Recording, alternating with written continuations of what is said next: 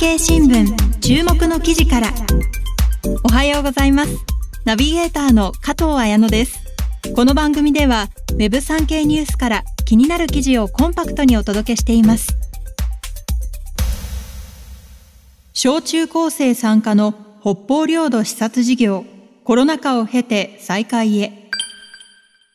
ロシアによる不法占領が続く北方領土の問題について全国の小中高校生らが北海道の自治体を訪れ、関係先の見学などを行う現地視察事業。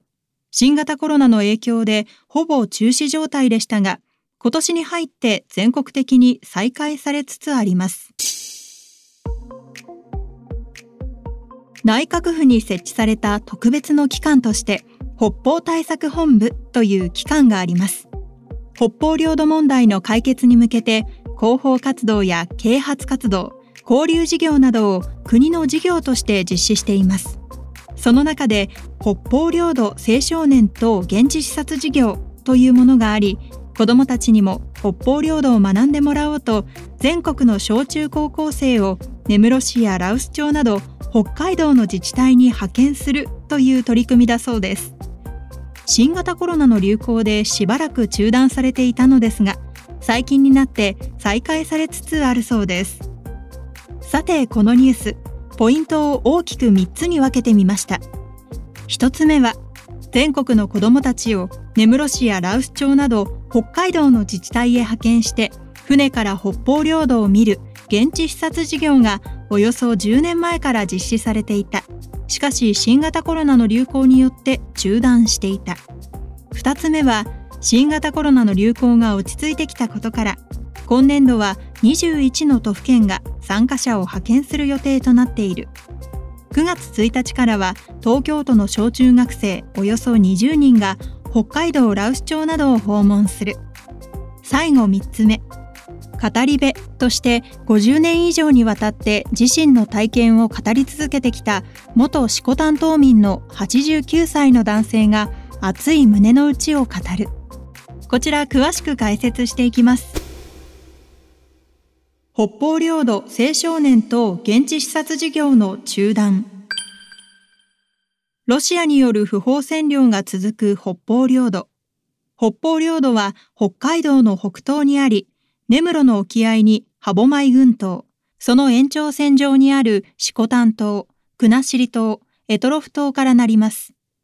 北方領土には第二次世界大戦末期までおよそ1万7000人の日本人が暮らしていましたが、終戦時に当時のソ連によって不法に占領されました。こうした問題を全国の子どもたちに知ってもらおうと、隣接する北海道の自治体を訪れる現地視察事業が国の事業として実施されてきましたが、新型コロナウイルスの流行によってほぼ中断されていました。中断する前は小中高校生が北方領土を船の上から視察したり、北方領土の元島民である語り部から話を聞いたりすることで、領土問題への理解を深めていました。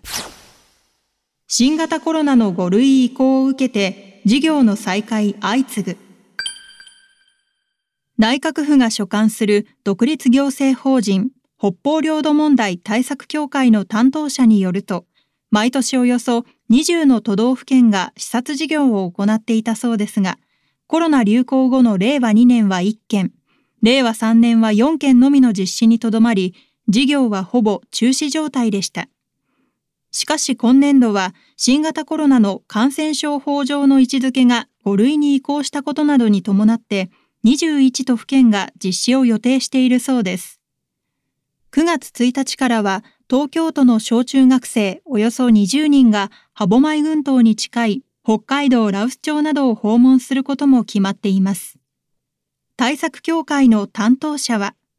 北方領土を知っていても何が問題なのかよくわかっていない子どもたちも多い。ロシアがウクライナ侵攻をしている今だからこそ関心を高めてもらう機会になると事業再開の狙いを説明していました。語り部が北方領土の故郷への思いを伝える。一日でも早くもう一度四股担当の土を踏みたいと話すのは、語り部として50年以上にわたって自身の体験を語り続けてきた元四股担当民の89歳、徳能博さんです。徳能さんは四股担当で生まれ育ちましたが、11歳だった昭和20年9月1日、島に旧ソ連兵が上陸しました。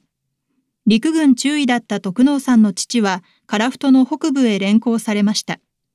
徳能さんの家族は島に残りましたが、暴力的に問答無用で家を追われて、日本人は物置小屋や倉庫に移って住むことになったと振り返ります。昭和22年秋頃、旧ソ連から島に残っている日本人は全員日本に帰すと告げられました。北海道にまっすぐ渡るのではなく、樺太を経由することを強いられ、樺太では2ヶ月間も過酷な収容所生活を送りました。その間、たくさんの仲間が命を落としたといいます。こうした辛い経験をした徳能さんは、50年ほど前、自身の子供が通う小学校で PTA 会長を務めたことがきっかけとなり、語り部としての活動を始めました。これまで全国各地で講演し、今年度も視察事業で北海道を訪れる子どもたちに自身の経験を伝えています。徳能さんは北方領土について、日本の領土であることに間違いない、日本に返還してもらうべきだということは曲げないと断言します。一方で、故郷は人間にとって生きる上での大きなエネルギーで、住んでいる人たちに罪はない。